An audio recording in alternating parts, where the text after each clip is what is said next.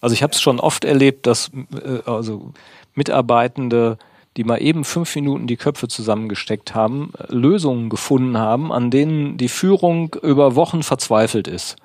Also äh, und, und, und dann frage ich mich natürlich, reden wir eigentlich über Selbstorganisation oder reden wir eigentlich über die Frage, was bedeutet eigentlich gute Führung?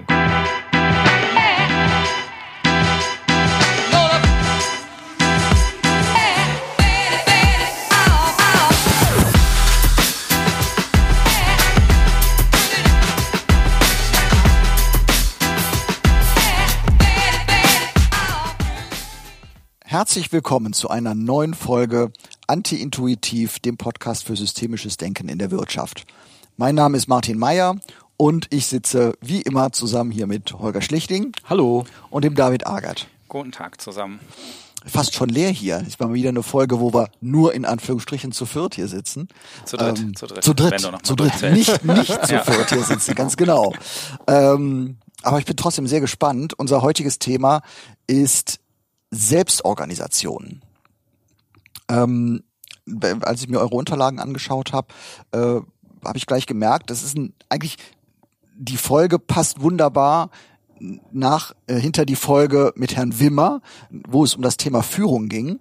Und ähm, das gibt eigentlich, eigentlich haben wir es eben schon gesagt, ist fast Folge drei von diesem ganzen Themenkomplex. Und vielleicht kriegen wir das ja auch in dieser Folge ähm, so ein bisschen miteinander verknüpft. Ich möchte mit einem Zitat einsteigen, was ich ähm, hier in den Unterlagen von dir, Holger, gefunden habe. Selbstorganisation soll also Hierarchie ersetzen, ohne dass man sich die Nachteile symmetrischer Beziehungen einhandelt, wo keiner den Abwasch machen will. Das fand ich ein sehr schönes Bild und ähm, wo mir das auch grundsätzlich erstmal ein bisschen klarer wurde, worum es hier geht. Vielleicht willst du noch ein paar einleitende Worte sagen, wie immer, Holger. Ja, genau.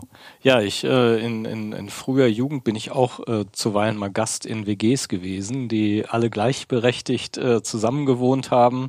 Und äh, wenn ich gut drauf war und äh, sonntags morgens früher aufgestanden bin, habe ich dann als Gast gedacht, okay, ich spül jetzt mal, äh, weil ich dann so ein bisschen meine Schuld, dass ich da äh, wohnen durfte, abtragen konnte. Aber die ähm, anderen haben so ein bisschen aufeinander gewartet und es gab natürlich keinen, der sagen konnte, so, jetzt ist mal Schluss, äh, du spülst hier bitte mal. Sondern äh, das hat sich dann irgendwie gefunden und jetzt könnte man ja auch daraus die Schlussfolgerung ziehen, ja, das ist doch eigentlich ein gutes äh, Vorbild. Selbstorganisation funktioniert früher oder später ja irgendwie ganz gut und ähm, braucht man dann in Organisationen eigentlich auch noch äh, mehr als das. Und ähm, ja, äh, wir, wir verbinden das tatsächlich so ein bisschen einerseits mit dem, mit dem Thema Führung und sicherlich auch mit der, mit der Frage nach, nach Hierarchie. Äh, ja, wie viel Hierarchie braucht es eigentlich noch? Kann man die jetzt mal langsam abschaffen? Ist das sozusagen so ein Atavismus, so ein Relikt äh, aus früheren Jahrhunderten und ähm, hat sich eigentlich überholt, ist irgendwie dysfunktional geworden äh, oder in, in neuem Gewand ähm, nach wie vor noch durchaus etwas, was, was sinnvoll ist. Und rund darum äh, dreht sich das Ganze. Wahrscheinlich kann man auch schon mal so etwas im Vorgriff sagen. Ähm, es wird wahrscheinlich, zumindest in unserer Runde, keine Schwarz-Weiß-Antwort geben. Wenn man so der aktuellen Managementliteratur, den Publikationen, aber auch manchen Aufschlägen von begeisterten Führungskräften in Unternehmen folgt, dann klingt es fast so, als wenn man die Hierarchie jetzt mal so mehr oder weniger ganz äh, zumindest unsichtbar machen sollte, weil die irgendwie so ein bisschen was äh, Anrüchiges bekommen hat. Und ähm, ja, das mal so aus systemtheoretischer Brille auch zu betrachten, auch einfach nur mal vor dem, ja, ich habe es eben schon gesagt, funktionalen Hintergrund. Ne? Also wann klappt denn dann eigentlich noch was und was soll denn eigentlich klappen? Das ist eigentlich so die Idee in dieser Runde. Genau.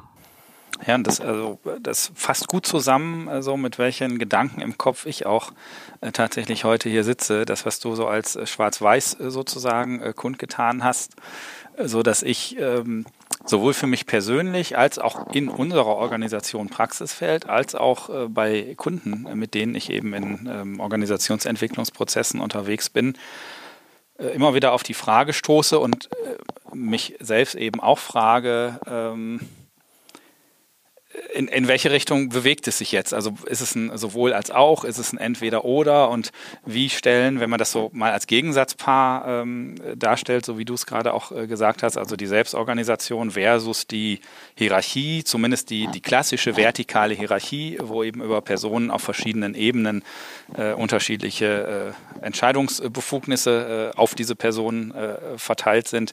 Wie äh, stehen diese beiden Seiten in Verbindung. Und in, mir selbst habe ich nämlich immer den Impuls, dass ich äh, einerseits, ähm, jetzt könnte man fast schon sagen, moralisch-ethisch, also dass ich dem ganzen Thema Selbstbestimmung, Selbstorganisation, Selbstwirksam werden und so, äh, was mein Wertgefüge angeht, ja sehr, sehr viel abgewinnen kann und das äh, auch positiv finde, das Ganze zu ähm, unterstützen und eine Entwicklung in diese Richtung Selbstorganisation äh, zu ermöglichen dass ich aber andererseits auch schnell müde werde in Situationen, wo es nicht die Möglichkeit gibt, dass jemand jetzt einfach mal die Entscheidung treffen kann, weil er eben in der Hierarchie eine andere Rolle hat und auch sagen kann, ja, ich habe mir fünf Meinungen angehört und wir gehen jetzt mal in diese Richtung. Und es eben nicht einen, einen Prozess geben muss, wo diese fünf äh, Meinungen äh, ausgehandelt werden. Und ähm, so dass ich da zwei Herzen in meiner Brust habe sozusagen und ich zumindest sagen kann, ich, ähm, ich halte viel von der Möglichkeit, selbstbestimmt äh, auch eigenen Interessen, eigenen Motivationen nachzugehen. Ich glaube aber, dass Organisationen auch im Sinne von es geht weiter, es entwickelt sich was, man braucht auch mal Tempo an manchen Stellen, Geschwindigkeit, äh, die irgendwie die Notwendigkeit mit sich bringen, dass auch mal jemand durchgreifen kann. Und ich äh, ich habe nichts gegen Organisationen, wo es eben, äh, auch um es mal mit einem Begriff zu nennen, der manchmal auch negativ belegt äh, ist, ein gewisses Machtgefüge auch gibt, äh, im Sinne der Sache äh, sozusagen. Mhm. Und äh, die Frage ist, wie verzahnen sich diese beiden Perspektiven? Wobei du hast jetzt ähm, jetzt mehrere Begriffe nochmal reingebracht. Was mich nochmal interessieren würde, aus, aus systemischer Sicht mal andersrum gefragt, kann eine Organisation fremdorganisiert sein? Oder ist eine Organisation nicht immer selbst organisiert? Also sprechen wir nicht da mit dem Begriff Selbstorganisation von, von, also, oder müssen wir das nicht nochmal genauer, genauer definieren? Weil eine Selbstorganisation ist ja immer in einer Organisation vorhanden. Selbst eine Hierarchie ist ja eine Selbstorganisation, oder nicht? Genau, also das hängt ein bisschen vom Organisationsverständnis ab äh, äh, ob man eher so ein Maschinenbild von einer Organisation hat, wie es ja auch in der, in der Frühphase der Industrialisierung äh, bei aller Begeisterung äh, für die neu entwickelten Maschinen äh, wurde das dann ja übertragen auf Organisationen und die äh, neuere Systemtheorie hat ja das Verständnis, dass ähm, Organisationen aus, aus Kommunikation und aus Entscheidungen bestehen. Und ähm, dass, dass diese Kommunikationen immer wieder Anschlusskommunikationen erzeugen und zwar immer nur innerhalb des jeweiligen Systems. Und wenn man sagt, die Organisation in sich ist ein, ein System, die auch festlegt mittels ihrer Kommunikation, wer ist drin, wer ist draußen. Ja, also wenn du angestellt bist, bist du drin und wenn du irgendwie zufällig an dem Gebäude vorbeigehst, in dem gerade ein Meeting stattfindet, dann bist du hochwahrscheinlich draußen. Und dann kannst du zwar einen Stein gegen die Scheibe werfen, aber ähm, kannst sozusagen nicht die Organisation von außen ähm, ja mitbestimmen. Ne? Also die können dann zwar irgendwie aus dem Fenster gucken und sagen, wer hat denn da den Stein geschmissen, aber das entscheiden die halt selber. So und die entscheiden, ob sie da jetzt weiter drüber reden oder ob sie sich einfach nicht stören lassen und äh, in ihrem Meeting fortfahren. Das heißt, lange Rede kurzer Sinn. Äh, aus unserer Sicht ist jede Organisation, jedes soziale System, muss man eigentlich sagen, dazu zählen ja auch Interaktionssysteme, Familien, ähm, immer äh, ja äh, zwar einerseits von außen beeinflussbar, aber operational, operativ geschlossen und äh, damit immer äh, selbst organisiert. Und ein technisches System, das kann ich ähm, ja fremd organisieren. Da kann ich die Zahnräder zusammenbauen und dann dreht sich das irgendwie. Äh, aber ein soziales System, ähm, das, das ist davon ausgenommen. Das hilft einem aber natürlich nur begrenzt. Äh, das ist ja eine vielleicht eher theoretische Betrachtung, weil wenn man das so allgemein fasst, dann fragt sich natürlich, welchen Unterschied will man denn jetzt eigentlich bilden? Warum ist denn diese Vokabel überhaupt in aller Munde? Äh, wer, ne, jeder, ähm, habe ich ja eben schon gesagt, äh, es gibt eine große Literatur dazu. Das ist ja vor allem auch mit dem Begriff der Agilität verbunden. Also, dass man sich vorstellt, dass Selbstorganisationselemente dazu führen, dass ähm, Mitarbeitende äh, einerseits präziser, weil sie ihr Fachwissen an der richtigen Stelle anwenden können, äh, Entscheidungen treffen ähm, und nicht ein ferner Vorgesetzter, der das vielleicht alles nicht so gut kennt. Und auf der anderen Seite, das ist die weitere Hoffnung, motivierter äh, ihre Entscheidungen treffen. Das mit der Motivation ist, ist dann auch immer natürlich so eine Frage, aber wir gehen halt häufig davon aus, ja, wenn ich es mir selber ausgedacht habe, dann bin ich ja motivierter und dann wird auch der Output meiner, meiner Arbeit besser und das will ich auch gar nicht pauschal in Frage stellen. So. Ähm, aber die, die Unterscheidung, die man eigentlich äh, vielleicht eher braucht, ist ja die Frage nach, ähm, ist es eine Steuerung oder eine Organisation von Arbeit durch die Hierarchie, durch den Vorgesetzten, über eine vertikale Kommunikation, also von oben nach unten und unten nach oben?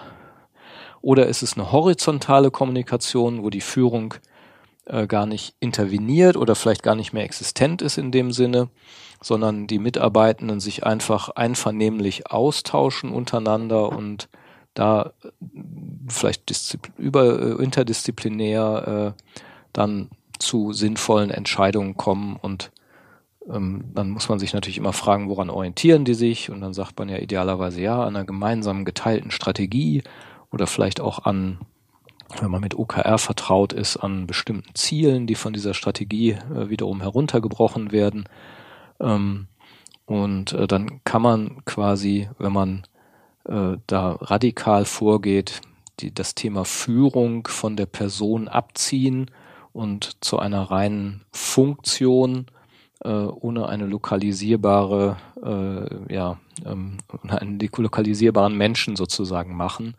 Also zumindest sagt, nicht einen Menschen genau, so, also vielleicht sind es viele in genau, einem System. Äh, genau. genau, indem man sagt, wir haben in bestimmten Gremien, in bestimmten Strategieprozessen, haben wir uns auf, auf irgendwas geeinigt äh, anhand einer vergemeinschafteten Strategie äh, und wir halten uns da alle dran und ähm, so und dann kann man äh, Hierarchie durch Personen kann man dann relativ, also zumindest theoretisch abstrakt da irgendwie rausdividieren aus dem ganzen Geschehen. Und ich glaube, diese Unterscheidung ähm, horizontale versus vertikale Kommunikation ist letztendlich das, was viele meinen, wenn sie von, von Selbstorganisation sprechen. Ja, und damit unterscheidest du auch nochmal, und ich kann dem äh, vollkommen folgen, von ähm, Verbindungen die ich vorhin aufgemacht habe, mhm. weil sie oft auch so in einem Atemzug, Atemzug genannt mhm. werden, nämlich zum Beispiel die Verbindung von äh, Selbstorganisation und Selbstbestimmung. Mhm. Genau. Ähm, weil ich äh, sagen würde, ähm, auch in einem selbstorganisierten System nach deiner Definition, wo eben die Entscheidungen horizontal getroffen werden, kann es sein, und das ist auch meine Hypothese, dass es in vielen Fällen so ist, dass nicht jeder Mitarbeiter den Eindruck hat, hier selbstbestimmt handeln zu können. Äh, und ich glaube, die These haben wir an vielen Stellen auch schon eingebracht, äh, dass äh, wir ja immer wieder auch, dass wir nicht müde werden zu betonen, dass eben selbstgesteuert, selbstorganisierte Systeme, agile Systeme am Ende ja nicht darauf hinauslaufen, dass jeder machen kann, was er will, sondern manchmal auch, dass jeder in der Gestaltung seines Arbeitsalltags sich vielleicht kontrollierter fühlt, als das in einer vertikalen Hierarchie jemals möglich war, sozusagen, wo der Chef im Zweifel weit weg ist, äh, man sich nur alle paar Tage oder im Zweifel sogar alle paar Wochen sieht, äh, wenn viele Leute auch mobil arbeiten oder im äh, Homeoffice sind, während eben in einer Selbstorganisation, in einer horizontalen Organisation ähm, vielleicht das, was ich tue und nicht tue, viel mehr reglementiert ist durch die Systeme, die wir uns horizontal sozusagen äh, geschaffen haben und die wechselseitig sicher sein, sicherstellen sollen, dass wir zum Beispiel das Richtige tun im Sinne einer ähm, vergemeinschafteten Strategie und eben nicht jeder in dem in seinem Büro das tut, was er gerade für richtig hält und was mhm. der Chef aber gar nicht sieht oder die Chefin mhm. im Zweifel. Also Selbstorganisation ist nicht gleich Selbstbestimmung. Genau, das so, äh, sondern die Organisation organisiert sich äh, und der Selbstbestimmungsgrad wird möglicherweise sogar kleiner in der in der agil organisierten ähm, ja, horizontalen Kommunikation, als es äh, früher der Fall war. Wobei du hast jetzt eben ja im Vorgespräch gesagt, David, es gibt ja auch wirklich sehr extreme Ausprägungen. Äh, vielleicht kannst du das nochmal erläutern. Das ist, glaube ich, denn die, die, wenn man sich auf die Holokratie, die Holokratie bezieht, äh, ja. wo es ja wirklich sich alle nur einem einer jedem äh, auch verdeutlichten Unternehmensstrategie unterordnen und der auch folgen können.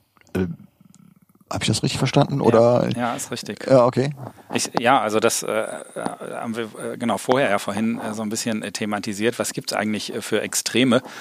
Und ähm, wir haben in dem Zusammenhang auch gesagt, dass, dass wir uns da ja auch dass wir den, den Eindruck haben, auch selbst Teil einer Suchbewegung zu sein. So. Ja, und, genau. Äh, aber ein Extrem zum Beispiel ja die Holokratie ist. Und ich würde jetzt nicht für mich beanspruchen, der absolute Experte zu sein, äh, weder in der Theorie noch in der Praxis äh, von Holokratie.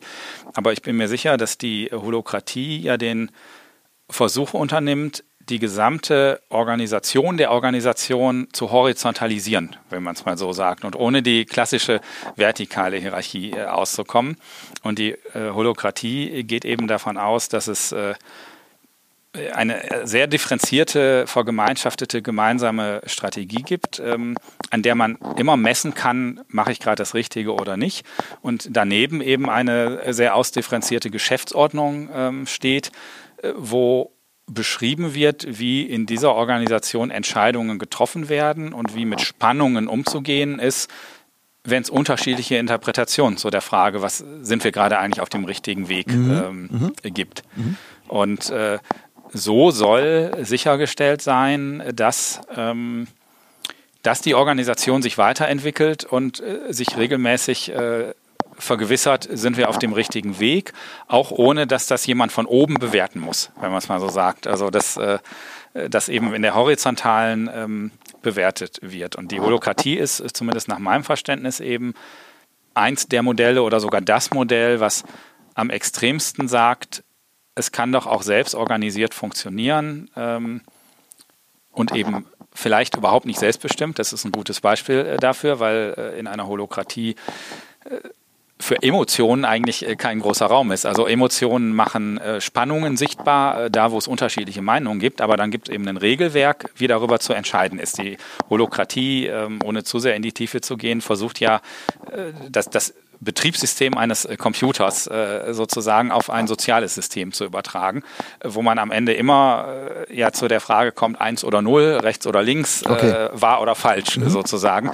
Und an, an jeder Entscheidung eben sehr kognitiv oder sehr neutral, kalt könnte man auch sagen, äh, dann sich der Weg letztendlich er, ergibt.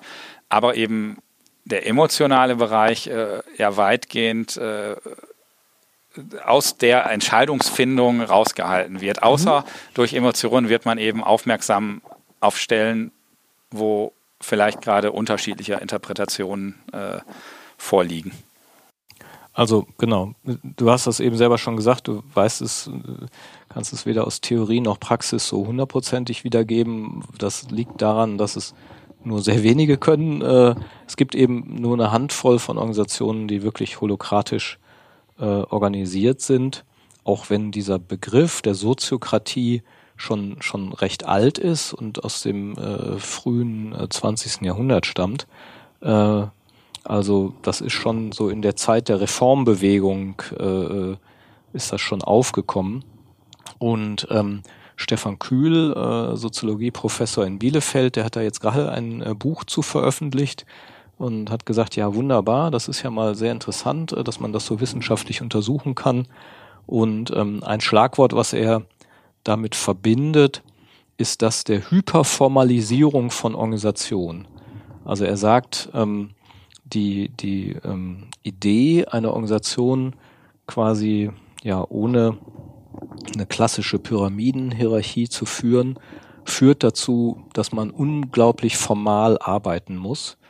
Und ähm, ne, du hast es eben schon angesprochen, das wird, die, Organisation wird ja in Kreisen organisiert und die Entscheidungen werden eben von den Rollenträger in diesen Kreisen äh, äh, ja dann entschieden und ähm, die werden eben auch entsprechend äh, bestimmt, die entsprechenden äh, Rollen. Ähm, das heißt, es gibt dann so Leadlinks, äh, die auf die Einhaltung von Grenzen achten und die Ausdifferenzierung des Kreises vorantreiben, äh, der dann Rollen besetzt, Prioritäten und Strategien des Kreises festlegt. Und es gibt dann immer so äh, Abgesandte, die dann in einen übergeordneten Kreis äh, geschickt werden. Und über dieses Delegationsprinzip ähm, gibt es dann die Verbindung der, der Kreise untereinander. Und ähm, ja, so kann man eine Organisation organisieren. Äh, gibt ja auch entsprechende Beispiele. Und ähm, in der Regel ist es dann bei den Beispielen wohl so gewesen, äh, dass eine Menge Mitarbeitende ausscheiden aus der Organisation, wenn das dann wirklich in die Realität umgesetzt wird, äh, weil sich eben nicht jeder mit dieser Arbeitsweise identifizieren kann und eben viele sagen, ja, nee, aber äh, ich hätte, ich würde gerne einfach mal meine Arbeit machen und äh, nicht an, an der Gesamtorganisation mitarbeiten, was ja dann automatisch Teil der, der Rollenbeschreibung eines Organisationsmitgliedes ist. Und ich glaube, beides geht. Also die Welt ist bunt und ähm, man kann durchaus eine Organisation so, so organisieren. Wir selber haben ja äh, auf Wunsch von Kunden eben auch solche Rollenkonzepte schon eingeführt.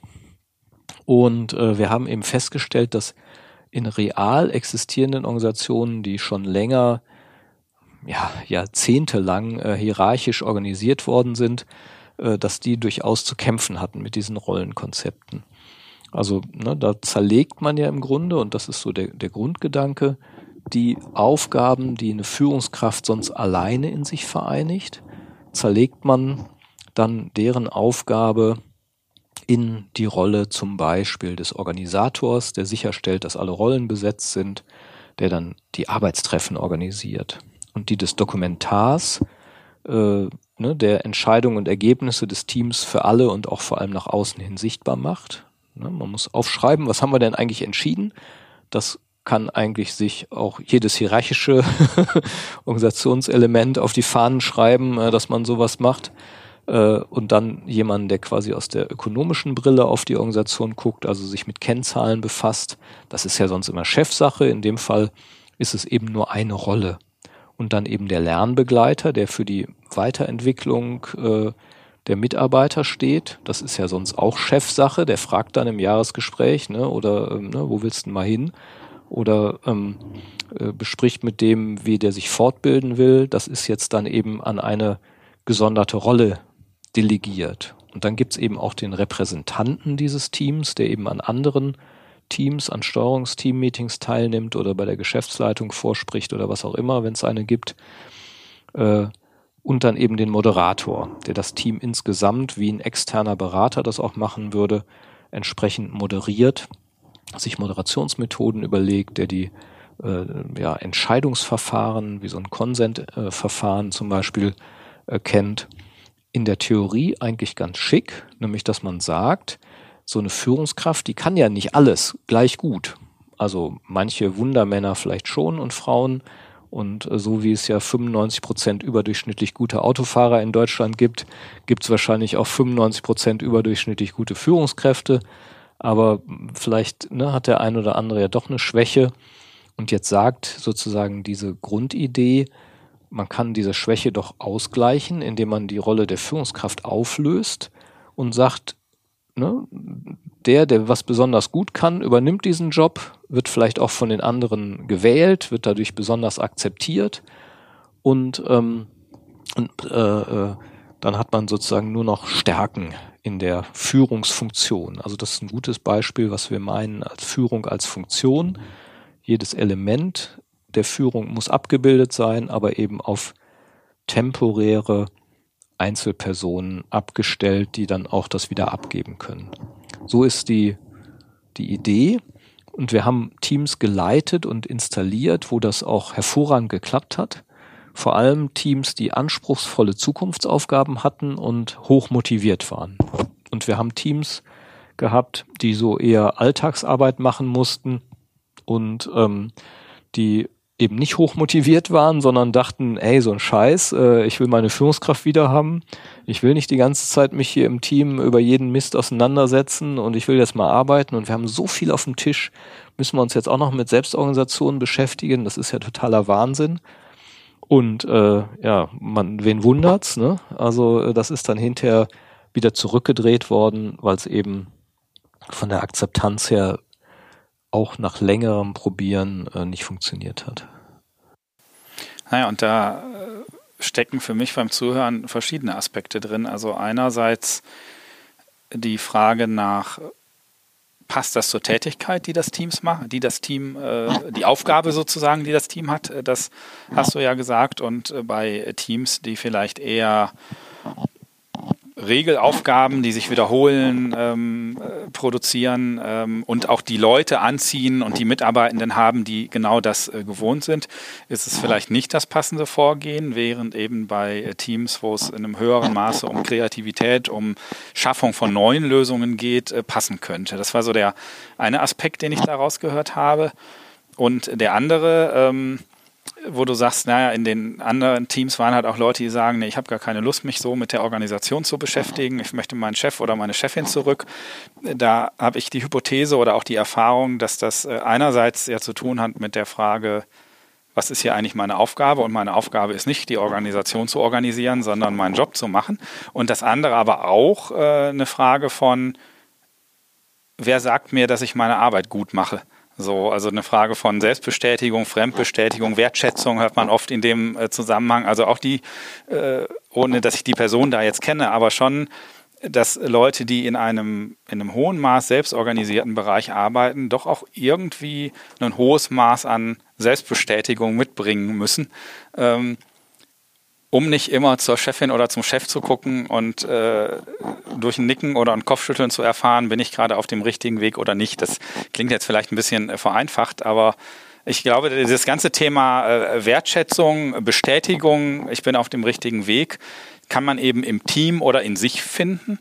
Aber es gibt auch viele Persönlichkeiten, die dazu doch ähm, gerne eben das Feedback, und das will ich gar nicht werten, so, sondern genau. das ist erstmal eine Wahrnehmung, auch die Rückmeldung vom Chef haben möchten. Also ich finde das auch ich finde das auch gar nicht äh, genau, genau. vollkommen wertfrei, weil ja. ähm, in, in, in einer Hierarchie ähm, da habe ich auch, da ist meine Position eigentlich auch viel klarer. Also ich habe so eine so eine Stabilität. Ich weiß genau, wie du sagst, wo ich wo ich hinschaue. Also auch vollkommen wertfrei nach ja. oben, nach unten, an ja. wen ich mich wende. Das ist alles klar geregelt und da bin ich eigentlich, da fühle ich mich sicher und ich kann mich, wie wir es eben gesagt haben, auf meinen Job konzentrieren. Andersrum brauche ich halt auch ein sehr großes Organisationsverständnis, äh, für, um, um halt diese Organisation zu verstehen und um da auch meine Position zu finden. Und ich glaube, das ist schon, das ist auch ein Lernprozess, nicht nur für Führungskräfte, sondern für alle. Und das, das kann das auch ähm, erschweren letzten Endes. Das glaube ich schon. Genau die Beispiele, die ihr benannt habt. Mhm. Ich meine, bei dem Wertschätzungsthema, das, das kannst du in beide Richtungen drehen, weil äh, der, die, das Argument, ähm, die äh, die Führung auch zu kritisieren, ist ja häufig die fehlende Wertschätzung. Und das heißt, äh, ja, dass man sagt, ja, äh, ne, das, das ist eine asymmetrische Beziehung, man kriegt da keine Wertschätzung, man kriegt da nur Ansagen, äh, das wollen wir nicht mehr. Äh, und, aber ich kann die Schuld adressieren zumindest, oder? Das wäre wiederum äh, der Vorteil. Also ich weiß, an wen ich mein das, was ich als fehlend äh, empfinde, adressieren kann. Ja, ja, und genau. die Hierarchie ist schuld, äh, sozusagen. Genau, immerhin, ja. genau. Ja, genau, immerhin. Ja. So, und äh, wenn man aber natürlich, also es gibt einfach einen sehr guten und berechtigten Grund äh, zu hinterfragen, ob an jeder Stelle ähm, ne, die Führung immer als, als Bottleneck in der Organisation äh, äh, herhalten muss, beziehungsweise äh, ob das sinnvoll ist oder ob nicht dann die Mitarbeitenden an bestimmten Stellen viel, viel schneller und einfacher entscheiden können. Und natürlich, ne, über die Zeit hat es in vielen auch großen Organisationen auch so einen Wildwuchs von Hierarchie gegeben. Äh, man hat nochmal zusätzliche Stellen und nochmal eine Führungsebene und nochmal eine Führungsebene geschaffen, sodass dann äh, sinnvolle Ideen aus der, aus der operativen Ebene gar nicht mehr nach oben durchgedrungen sind.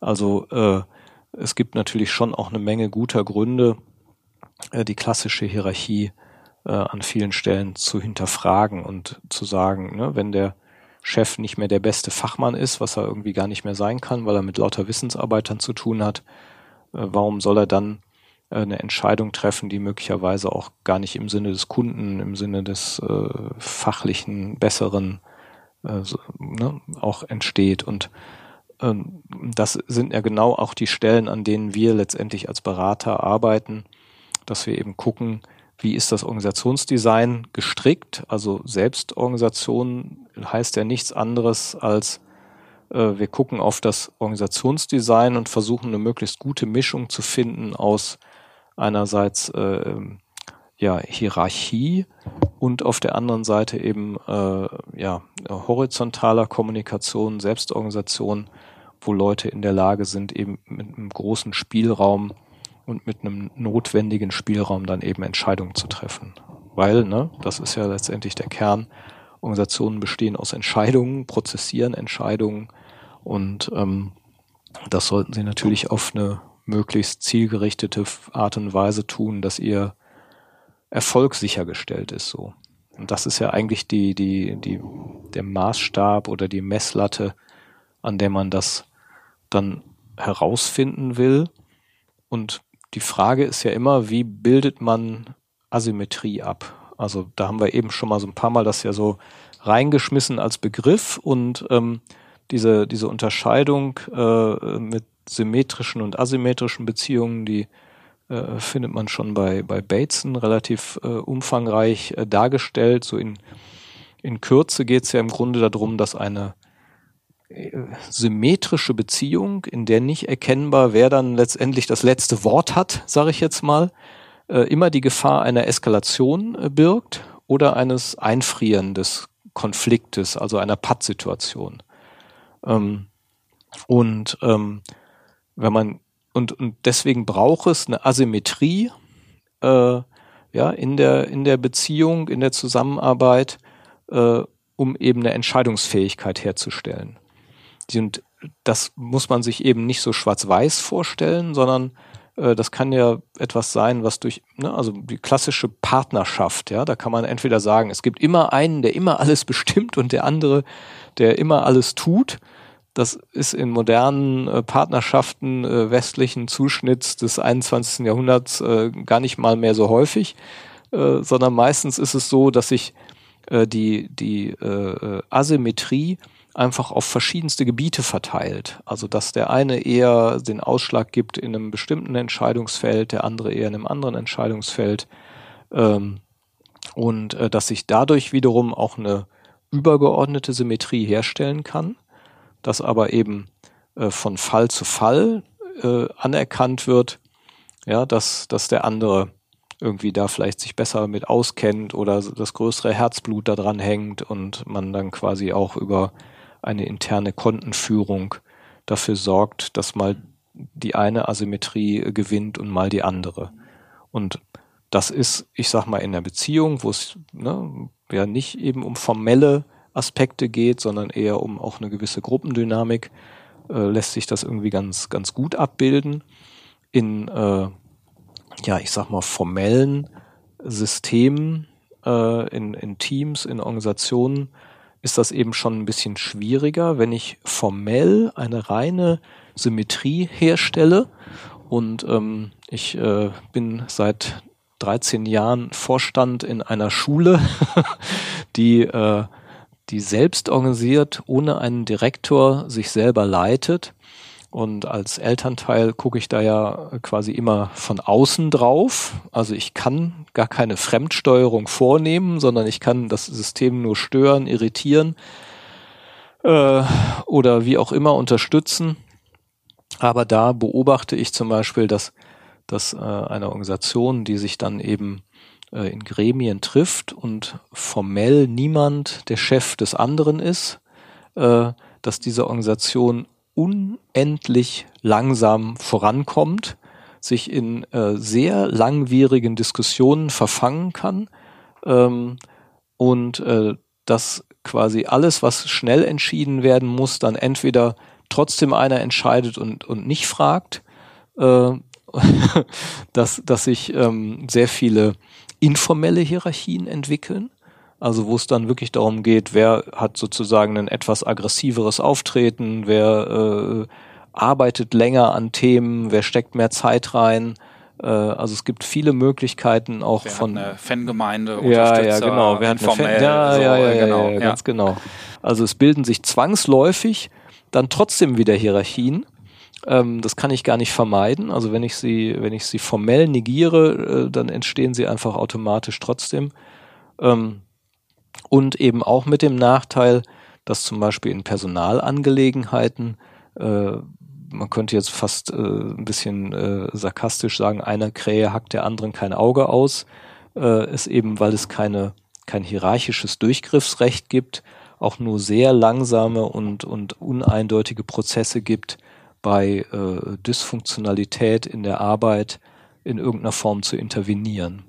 Ähm, trotzdem ne, funktioniert es irgendwie, wenn es, wenn genug Geld im System ist, sage ich jetzt mal, und äh, die Anforderungen von außen aus der Umwelt nicht ganz so wechselnd und, und äh, ja, schnell sind, dann kann auch so ein symmetrisches System offensichtlich über äh, 100 Jahre äh, existieren.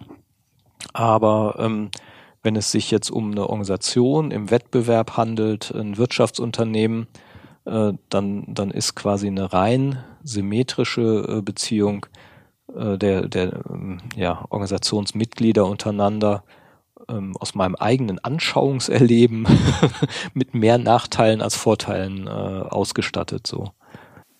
Ich, äh, also das passt für mich gut, diese Beschreibung. Und ich glaube, äh, zu der Frage, welche Art von Organisation passt, äh, die, die kann man eben nicht im luftleeren Raum bewerten, sondern es hängt sehr damit zusammen, wozu ist diese Organisation da? und äh, welche Aufgabe hat sie auch gerade ganz konkret in der Zeit? Also muss sie sich schnell verändern, braucht sie schnelle äh, Entscheidungen, weil es eine Krisensituation gibt oder äh, ja, ist der Druck tatsächlich einfach gar nicht so hoch? Und das Bild, was du beschrieben hast, das, das kenne ich auch aus meiner Vergangenheit, vor allem aus der Jugendverbandsarbeit, äh, wo es natürlich eine, eine gesellschaftlichen Daseinszweck gibt, sozusagen äh, Gesellschaft mitzugestalten und wo man früher, also aus, in meiner Zeit jetzt, und das wird heute nicht anders sein, in der Innensicht auch immer geschaut hat, dass man sich nicht zu sehr um sich selbst dreht, also sich zu lange mit mit Leitbildprozessen, mit nach innen gerichteten Themen sozusagen beschäftigt, ähm, die einfach in so einer Organisation, wie du es beschreibst, dann in gewisser Weise zäh sind, weil man am Ende eben alle fragen muss und alle äh, demokratischen Gremien, Gremien so einer Vereins- oder Verbandsstruktur dann letztendlich äh, zustimmen oder ablehnen müssen.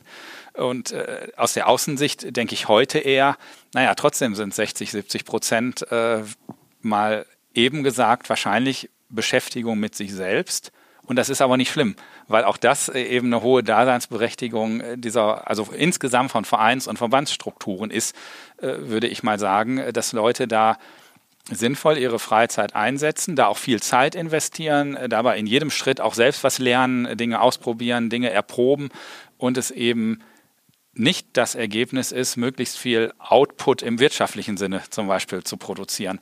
Und das kann aber in den Organisationen, mit denen wir unterwegs sind, zum Teil äh, ganz anders sein. Und wir, wir beraten ja auch Vereine, Verbände und so weiter. Und äh, gerade bei Veränderungsprozessen sehe ich da eben auch, dass es manchmal schwer ist, Veränderungsenergie zu generieren, wenn es nicht den einen oder die eine oder das Gremium an der Spitze gibt, was schon mal sagt, wir haben da ein Problem und wir müssen jetzt schauen, wie wir es lösen. Und wahrscheinlich wird die Lösung in dieser Richtung liegen. So, und das ist dann nicht nur eine Vorentscheidung und wir legen ja in unserer Arbeit ganz viel Wert auf Sense-Making-Prozesse, auf Vergemeinschaftung in der Organisation. Und wenn es aber diese Ausrichtung in einer eher vertikalen Hierarchie äh, gar nicht gibt, äh, dann dauert es vielleicht einfach manchmal zu lange. Und es gibt Organisationen, die können sich das erlauben. Vielleicht auch dein Eingangsbeispiel mit der WG-Küche. Also irgendwann wird da ja was passieren. Entweder mhm. wenn der Gast kommt und mal äh, für Ordnung sorgt oder wenn der Geruch in der Küche so ist, äh, dass man es nicht mehr aushalten kann. was auch immer da passieren wird. Also äh, die Frage ist halt, was ist da dann das gemeinsame Ziel? Vielleicht zieht auch einfach jemand aus, der genervt ist, oder jeder hat sein eigenes Geschirr im Zimmer und es gibt kein äh, gemeinsames mehr. Und das ist aber in einer Organisation, die ja ein gemeinsames Ziel verfolgt, wie das bei Kunden, die wir beraten, in der Regel ist, äh, so sein sollte, braucht es natürlich in irgendeiner Art eine gemeinsame Lösung. Und auch in der WG gibt es vielleicht am Ende eine gemeinsame Lösung, aber das hat halt viel Zeit gebraucht. Und in einer symmetrischen Beziehung äh, braucht es dann oft viel Zeit.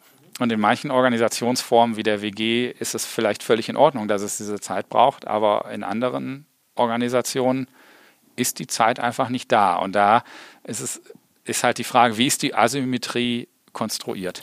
Aber da, also vielleicht mal am Beispiel von das ist ja relativ billig, so von so Verbänden oder meinetwegen auch von der WG.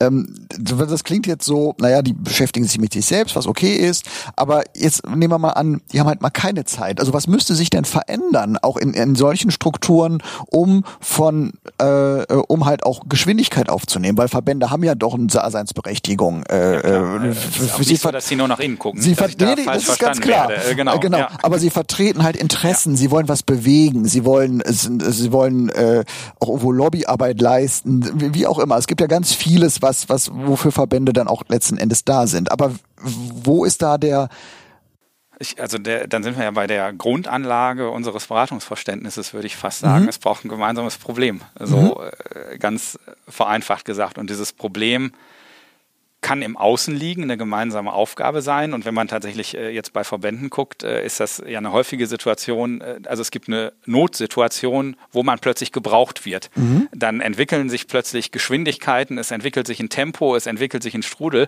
wo man einer gemeinsamen Idee folgt und plötzlich ganz schnell ganz viel passiert sozusagen. Und das andere Problem kann natürlich das sein, das Geld wird knapp sozusagen. Und dann wird die Luft dünner und dann braucht es im Zweifel äh, andere Entscheidungsmechanismen als wir warten drei Jahre darauf, bis wir die nächste Mitgliederversammlung der gesamtdeutschlandweiten Organisation sowieso vorhaben.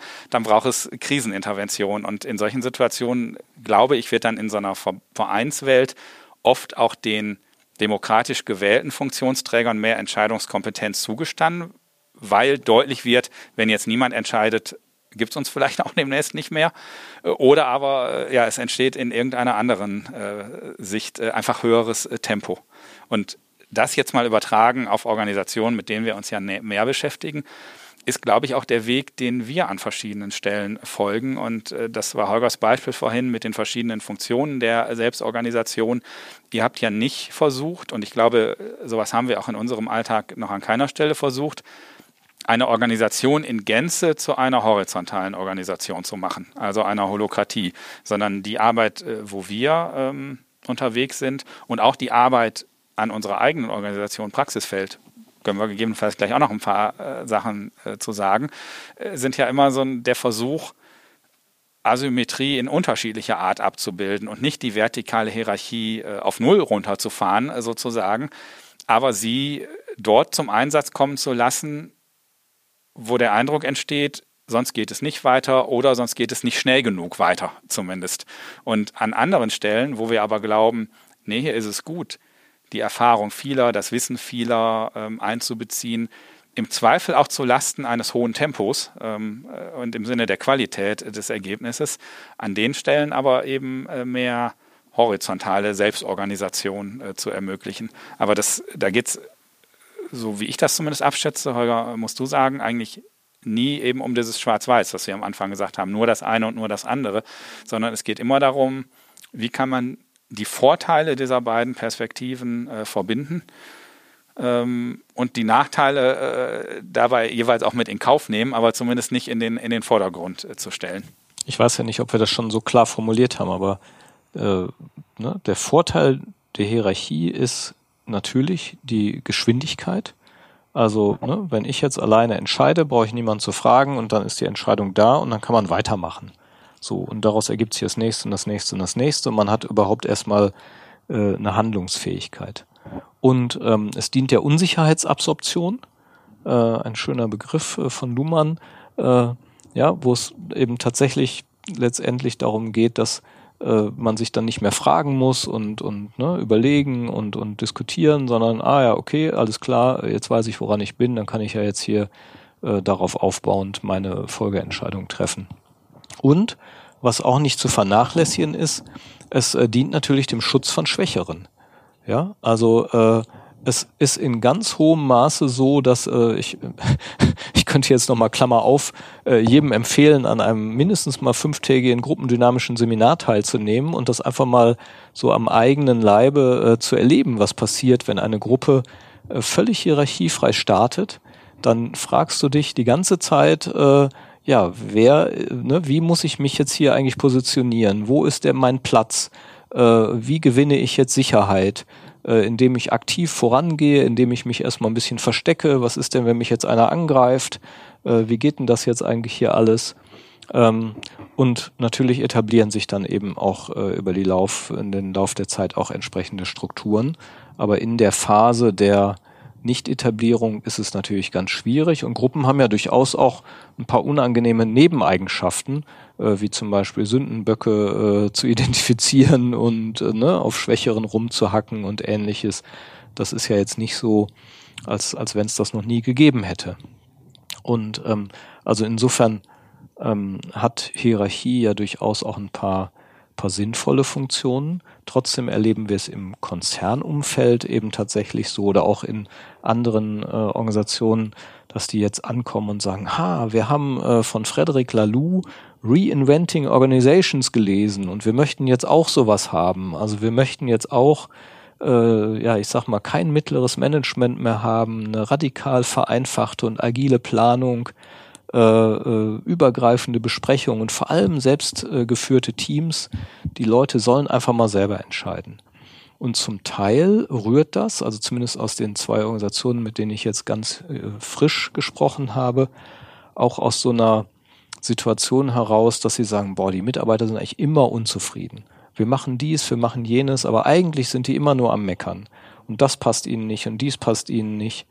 Und ähm, das ist ja auch, äh, muss man ja ganz klar sagen, auch eine Form von Macht. Also wenn man von Hierarchie äh, und, und Macht spricht, dann gibt es natürlich immer äh, äh, quasi erstmal nach außen hin anscheinend eine, eine Asymmetrie aber ähm, die ist eigentlich nur das, äh, die Unsichtbarmachung einer Symmetrie. Weil Führung und, und, und äh, Macht ist immer ein symmetrischer Prozess, weil du ja immer einen brauchst, der sich führen lässt. Ja, und der im Zweifelsfall auch äh, von unten her eine Menge Möglichkeiten hat, seinen Chef zu führen äh, oder sich eben nicht führen zu lassen oder durch ständige Unzufriedenheit auch äh, äh, zu signalisieren, dass irgendwie seine, sein Chef jetzt mal endlich was tun muss. Und je knapper Mitarbeiter werden und je mehr sozusagen auch das Bild existiert, Führungskräfte müssen ja was für ihre Mitarbeiter tun und sie verstehen und äh, ja, sie wertschätzen, umso schwieriger wird das für die eine oder andere Führungskraft, äh, das noch auszuhalten und damit zu leben, dass jede Entscheidung, die sie trifft, eigentlich von mindestens einem Teil der Organisation nicht geliebt wird. Ja, also du kannst sozusagen links rum, dann sagen die einen, nein, schlecht. Und dann machst du rechts rum, dann sagen die anderen, nein, schlecht. Und so ein bisschen gefühlt, ist jetzt mehr eine Hypothese, als dass ich das belegen könnte, entsteht so eine Sehnsucht, ah komm, lass die doch einfach selber entscheiden. Mhm. Ja? ja. Man könnte auch sagen, lass die sich doch in ihren Teams selber um den äh, Einsatzplan kloppen, ja. Und äh, wir sagen einfach, macht jetzt selber euren verdammten Einsatzplan, ja, dann sind wir raus aus der Nummer und äh, dann müsst ihr es halt selber hinkriegen. Also ähm, ich will nicht allen unterstellen, dass das genau so abläuft, aber äh, so ein bisschen habe ich das so zwischen den Zeilen an manchen Stellen äh, auch rausgehört, dass so dieses, boah, wir tun ganz viel und äh, irgendwie klappt es trotzdem alles nicht.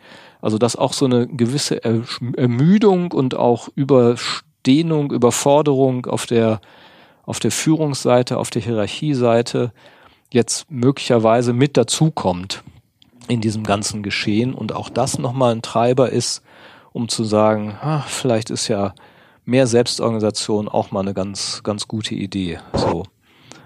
Und ja, genau.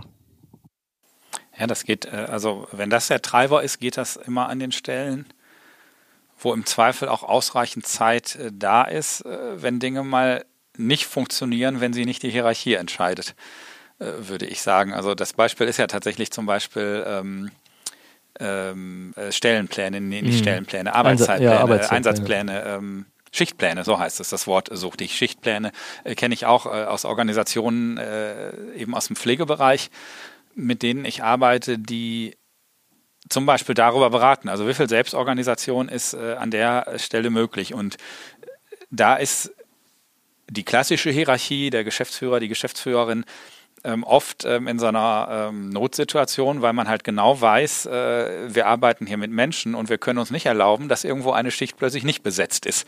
Das geht vielleicht noch da, wo man mit Sachen arbeitet, aber an der Stelle äh, kann man in anderen Feldern auch sehen. Im pädagogischen Bereich sieht man es ja oft genug, da muss halt die Kindergartengruppe geschlossen werden, wenn da irgendwie die Schichtplanung nicht äh, sauber äh, funktioniert hat an der Stelle. Und äh, da kenne ich aus dem Gespräch mit Geschäftsführern eben tatsächlich die ja, die Gratwanderung und das Dilemma sozusagen. Die wollen ja alle mitbestimmen. Und manchmal bin ich auch genervt, also genauso wie Holger es gerade sagt, und denke, ja, dann entscheidet es doch einfach selbst. Aber am Ende muss ja, wer hält dann den Kopf dafür hin, wenn plötzlich jemand nicht den Vorschriften entsprechend gepflegt wird im Pflegebereich oder wenn plötzlich sichtbar ist, nee, mit einer Erzieherin in der Gruppe können wir leider heute die Gruppe nicht öffnen und müssen jetzt alle Eltern informieren. Mhm. Ähm, also ich habe es ja. schon oft erlebt, dass äh, also Mitarbeitende, die mal eben fünf Minuten die Köpfe zusammengesteckt haben, Lösungen gefunden ja. haben, an denen äh, die Führung auch, über ja. Wochen verzweifelt ist. Ja. Also äh, und, und, und dann frage ich mich natürlich, reden wir eigentlich über Selbstorganisation oder reden wir eigentlich über die Frage, was bedeutet eigentlich gute Führung? Also muss, muss ich nicht mindestens genauso mal mich fragen, äh, ja, welches Selbstverständnis muss ich denn eigentlich als, als Führungskraft heutzutage haben? Äh, wie, wie viel Luft muss ich aus meinem Ego rauslassen, äh, dass ich einfach ja an den Stellen, wo es meine Mitarbeiter dreimal besser können, die einfach mal machen lasse. Äh, aber an anderen Stellen, wo klar ist, äh, das ist jetzt eine unangenehme Entscheidung, die muss jetzt einer treffen und dann treffe ich die halt. Ja, ich sage immer gerne, einer muss die Drecksarbeit machen und sobald es nämlich äh, darum geht, dann unangenehme Gespräche zu führen oder ähnliches, dann äh, löst sich dieser Anspruch an Selbstorganisation auch manchmal in Wohlgefallen auf. Und ähm, ja, dann diese Unterscheidung zu bilden und einerseits bereit zu sein, ich meine, ich bin ja durch dieses äh, ne, Führen heißt Dienen etwas geprägt aus einer ja, merkwürdigen christlichen Tradition, aber äh, da ist ja auch ein bisschen was dran, so, ne? Und wenn ich jetzt das weniger betrachte als äh, das dient dazu, äh, mich selber irgendwie doll darzustellen, sondern zu sehen, okay, an bestimmten Stellen übernehme ich jetzt einfach eine Rolle, die freiwillig sonst keiner übernehmen würde. Und auf der anderen Seite kann ich aber auch loslassen. Ähm, dann kann ich vielleicht auch ein bisschen Luft aus den ganzen Buzzwords rauslassen an, in, in manchen Organisationsteilen, äh, ja, wo, was ich jetzt gerade auflade mit, mit äh, 100 tollen Konzepten so. Naja, und vertraue ich am Ende wirklich darauf, dass die Mitarbeitenden eine Lösung für die Situation finden. Das ist ja bei, bei Reinhard Sprenger auch ein äh, großes Thema. Oder ist es nur ein vorgegaukeltes Vertrauen und ich komme nicht raus aus der Rolle, jetzt wirklich auch mal loszulassen, weil ich denke, am Ende muss ich halt doch entscheiden. Und äh, Sprenger sagt ja, das macht einen Unterschied, äh, wenn die Mitarbeiter, wenn es wirklich so ist, ich vertraue den Mitarbeitern, dass sie da eine Lösung finden, ist die Wahrscheinlichkeit deutlich höher, dass sie eine Lösung finden, als wenn sie denken, naja, wenn wir keine Lösung finden, am Ende wird der Chef halt dann entscheiden, wie es so, geht. Ja, so, also genau. das ist ja, das kann man nicht genau. überprüfen so, das mhm. ist natürlich ein weicher Faktor, aber das geht ein bisschen in die Richtung, äh, mhm. unterschätze ich das, was die Mitarbeitenden äh, dann leisten. Und aus meiner Sicht ist es ja sogar manchmal noch nicht mal so dass es darum geht, eine intelligentere Lösung zu finden, als die Hierarchie die gefunden hätte, sondern manchmal ist es auch einfach äh, was anderes und das ist auch völlig äh, wertfrei. Wenn ich es gemeinsam mit den anderen entschieden habe, auf Augenhöhe, dann sage ich vielleicht, äh, okay, ich nehme halt die Samstagsschicht, die unbeliebt ist, aber wir haben es ja gemeinsam entschieden. Aber wenn ich es vorgeschrieben bekommen habe, ist meine Haltung dazu anders. Und äh, ich hatte aber die Möglichkeit, mich selbst zu entscheiden und auch zu sagen, den nächsten Samstag bin ich dann aber nicht dran. Also so, das ist einfach, ist ja auch eine Lösung so und äh, das Team hat tatsächlich äh, die Lösung gefunden und die sieht am Ende auf dem Papier oder im Ergebnis nicht anders aus als die Lösung, die vielleicht die Hierarchie äh, vorgegeben hätte. Aber der Motivationsgrad ist ein höherer, weil es eben eine gemeinsame Lösung ist. Also das ist eine selbstorganisierte Lösung, äh, wenn man zu dem Begriff zurückkommt. Gut, dann bist du letztendlich wieder beim Wechselspiel und das Wechselspiel bedeutet eben, wenn ich mich, wenn ich Selbstorganisation organisiere, muss ich mindestens so viel Zeit auch nochmal reinstecken in, was bedeutet eigentlich eine, eine passende Führung in dem Zusammenhang, was sind quasi auch, auch Menschenbilder, die sich damit verbinden, äh, ja, wie viel Zutrauen habe ich dann in Mitarbeiter, was ich vielleicht auch äh, entsprechend ja auch entwickeln muss, äh, ja, und auch ein gemeinsamer Wachstumsprozess ist oder auch ein, ein Prozess der Klarheit, äh, sich auch wieder von Leuten zu trennen, weil ich glaube, eine vertrauensvolle Arbeitsatmosphäre und eine gleichberechtigte und selbstorganisierte Arbeitsatmosphäre funktioniert nur, wenn ich äh, äh, Leute nicht dulde, die dieses System sprengen. Also Selbstorganisation äh, braucht eine gewisse Klarheit. ich wollte fast Härte sagen in der Führung, aber vielleicht ist es gar keine Härte. Ähm, wenn ich minderleistende Leute dulde, die quasi sich einen Lauen machen können, so drücken es dann manchmal meine Kunden aus oder die Mitarbeiter, die sind dann frustriert, weil alles geht aus einem falschen Verständnis von, ah ja, äh, wir sind jetzt hier irgendwie die total liberale Führung und wir und äh, das erzeugt so viel Unzufriedenheit und eine so schlechte Basis für Selbststeuerung und Selbstorganisation. Ähm, und das, glaube ich, ist der Part, den Führung leisten muss, ähm, damit dann Selbstorganisation gut funktioniert. Womit wir wieder bei unseren äh, beiden Folgen zum Thema Führung wären, weil da ist ja dann genau der, der, ja. genau, der genau ist der Anknüpfungspunkt. Ja.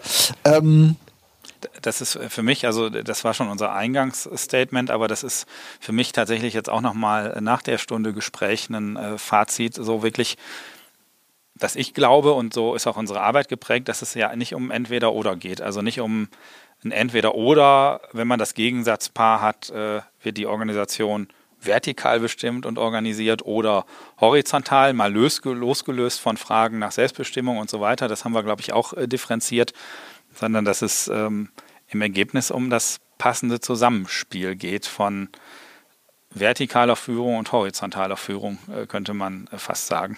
Ja, ich erlebe ganz häufig äh, in Organisationen so eine Unklarheit, wo können wir jetzt eigentlich mitreden und mitentscheiden und wo trifft Führung äh, die Entscheidung. Und äh, das ist für mich immer die Grundvoraussetzung jeglichen äh, gemeinsamen Prozesses von, von Führenden und Mitarbeitern, dass vorher klar ist, wie wird am Ende entschieden, behält sich eine Führung dann vor und sagt, aber am Ende muss ich das nochmal überprüfen und verantworten und entscheide dann trotzdem alleine. Äh, oder sage ich, äh, nee, wenn wir das jetzt hier gemeinsam ausarbeiten, dann, ähm, dann äh, machen wir das so, äh, ne, wie das vielleicht die Mehrheit oder die Gruppe mhm. Ausgearbeitet hat. Ja. Und ähm, wenn man das schlabbert und nicht irgendwie deutlich macht, äh, dann dann ist sozusagen dieser Selbststeuerungsanspruch wird dann ganz schnell äh, zynisch äh, kommentiert, so nach dem Motto, das ist hier alles Pseudobeteiligung und äh, am Ende war alles schon vorgedacht und ähm, äh, am Ende machen wir es eh, wie der Chef will. Also da ist Transparenz in der Vorgehensweise äh, extrem wichtig aus meiner Sicht und äh, wird aber auch extrem gerne vergessen also Selbstorganisation braucht vor allem sehr reflektierte Führungskräfte, die sich auch mit Moderationsmethoden auskennen, um eben solche ja, solche Entwicklungsprozesse auch in irgendeiner Form sinnhaft zu begleiten, so. Ja. Mm. Ich würde gerne noch mal, also vielleicht zum Schluss nochmal ähm, auf, auf den Punkt kommen. Wir haben ja jetzt eigentlich festgestellt, da gibt es kein Schwarz-Weiß, viele Grautöne. Es gibt Strukturen, Organisationen, Unternehmen, wo die eine oder andere Organisationsform besser passt. So, also richtig und falsch generell gibt's da eigentlich gar nicht. Aber warum ist dieses Thema denn aktuell ähm, so, so präsent und wird eigentlich auch ähm, äh, sehr stark, also auch, auch, auch, du hast ja selbst beschrieben, viele Unternehmen oder viele Kunden von euch fragen nach und wollen gern solche Strukturen, andere Strukturen der Selbstorganisation einführen. Warum ist das so hip, sage ich mal, modern? Ich meine, wir haben uns ja gestern äh, interessanterweise ein bisschen länger darüber unterhalten, wie wichtig der Innovationsbegriff äh, eigentlich für, für Unternehmensentscheider ist. Und ich habe ja die Theorie aufgestellt, dass einerseits vielleicht Innovation nicht immer als Begriff so sofort in den Köpfen ist, aber dass es an ganz, ganz vielen Stellen darum geht, im Wettbewerb zu bestehen und sich deswegen ständig Gedanken zu machen, äh, ja, äh, was kaufen eigentlich meine Kunden? Haben wir die richtigen Produkte? Äh, müssen wir mehr in die Entwicklung stecken? Müssen wir mehr Energie in unsere Prozesse stecken? Passt unsere Strategie eigentlich noch? Also es geht um einen, einen äh, doch durchaus intensiven äh, kontinuierlichen Anpassungsprozess an Marktveränderungen, die ja massiv auch durch Technologien äh, getrieben werden. Und ähm, das bedeutet wiederum, ähm, ja, dass ich, wenn ich, wenn ich diese, diese Anpassungsprozesse, diese Innovationsprozesse auch brauche, dann brauche ich natürlich auch Ideen. Mhm. dann brauche ich ja Menschen, die mitdenken. Mhm. Und jetzt kann man natürlich sagen, ah, aber Apple hat das ja auch alles Steve Jobs mhm. alleine gemacht. Der war der Einzige, ja. Und so. wenn man solchen heroisierenden äh, mhm. Geschichten glaubt, äh, dann kann man das ja auch mal ausprobieren. Aber erfahrungsgemäß ist Innovation eigentlich immer Teamarbeit und Teamsache. Und dann brauche ich Menschen, die auf Augenhöhe miteinander zusammenarbeiten und äh, äh, ihre Ideen in die Entwicklungsprozesse, das muss ja gar nicht immer so hoch aufgehängt sein, das ist nicht immer das nächste iPhone, das kann bei einem äh, ne, Standsbetrieb äh, durchaus genauso sein. Ich brauche das Wissen, ich brauche die Kompetenzen äh, und die Ideen der Mitarbeitenden. Und äh, wenn ich das brauche, und zwar nicht mal einmal alle fünf Jahre, sondern in einem kontinuierlichen Prozess, dann brauche ich auch eine entsprechende Unternehmenskultur auf der einen Seite, aber eine Kultur allein ist ja nicht alles. Ich brauche auch eine passende Organisationsform auf der anderen Seite. Und überall da, wo eben äh, so vorweg gedacht und entwickelt wird, sind eben solche Prozesse, die stärker selbst organisiert sind, im Mittelpunkt, die auch direkt am Kunden sind, die den Kunden zufriedenstellen müssen, im Mittelpunkt. Äh, und es gibt eben andere Unternehmensteile in der Produktion. Gerade wir haben viel mit gesundheitsrelevanten Produktionsverfahren zu tun, äh, die hochreglementiert sind. Da kann ich nicht mal eben sagen, ja, äh, überlegt euch mal irgendwas. Das ist äh, ja von vorne bis hinten mit Vorschriften äh, belegt. Ähm, aber überall da, wo es eben um, um Schöpferisches, um Neuentwickeln geht, äh, da, da ist das eben eine Grundvoraussetzung und da ist die Wahrscheinlichkeit, der Chef hat immer die besten Ideen, äh, ist da sehr gering, aller Legendenbildung zum Trotz. Und auch wenn der Chef denkt, ich bin hier der Einzige, der nachdenkt, aber äh, mit einer passenden Organisationsform äh, kriegt man das eben deutlich kontinuierlicher und systematischer hin. Ähm, das ist aus meiner Sicht der, der zentrale Treiber in diesem ganzen Geschehen. Wissensarbeit, mal ganz platt gesagt. Ja, und ich glaube, das wird noch äh, verstärkt dann. Also, das, was Holger beschreibt, ist jetzt ja die Situation, wo das selbstorganisierte Vorgehen vermeintlich oder vermutlich eine passende Antwort auf die ausgehende Frage ist. Und da das an vielen Stellen oder an mehr Stellen es in der Vergangenheit der Fall ist, äh, gibt es, glaube ich, auch genug Leute, die auf der Welle gerade mitreiten mhm. und denken, ah, bei denen funktioniert das, dann brauchen wir das auch. Mhm. Ähm, egal, ob man das aus Entscheidersicht sieht oder auch aus Mitarbeiter, Mitarbeitersicht, Mitarbeiterinnensicht, äh, wo man denkt, äh, warum können die so selbstorganisiert arbeiten und warum wurde ich noch nie gefragt in meiner Organisation. Und daraus entsteht eben auch ein Trend, den wir ja seit Jahren äh, beobachten, wo aber auch immer wieder es ausreichend Stellen gibt, wo man eben mit dieser Lösung, mit dieser Antwort auf die Nase fällt, wenn eben deutlich wird, äh, vielleicht passten hier Frage und Antwort nicht zusammen. Aber die, die Beobachtung an vielen Stellen funktioniert, führt eben dann auch zu einem Sog, würde ich behaupten. Und das ist vielleicht der Trend, den du auch wahrnimmst oder das, äh, ja, was Auslöser für deine Frage war.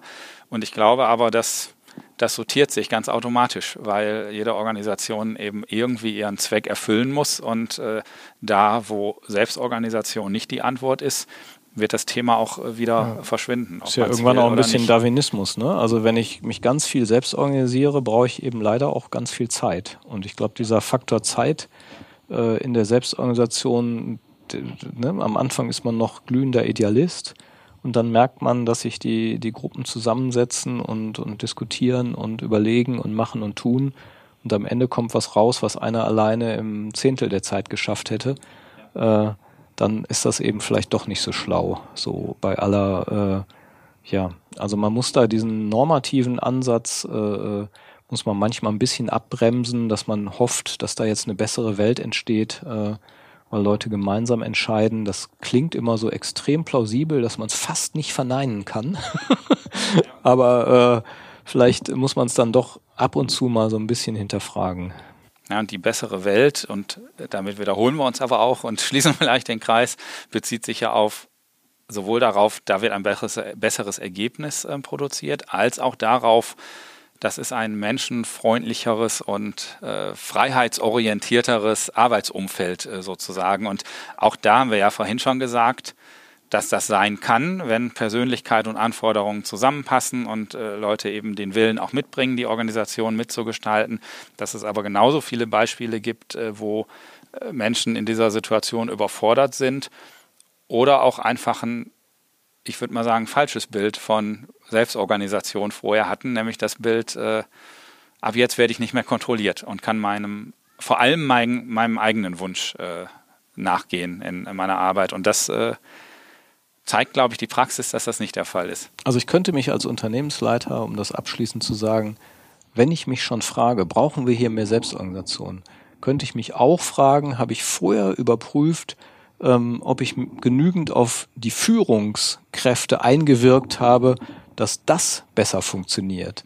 Also Selbstorganisation aufzubauen, weil ich meine Führungskräfte äh, ja irgendwie nicht so richtig geführt habe und die jetzt irgendwie ja das bewirkt haben, was sie bewirkt haben, ist vielleicht dann ein, ein unpassender Bypass und dann muss ich mich vielleicht von der einen oder anderen Führungskraft trennen und mit den einen oder anderen Führungskräften mal gemeinsam ein besseres Führungsverständnis entwickeln.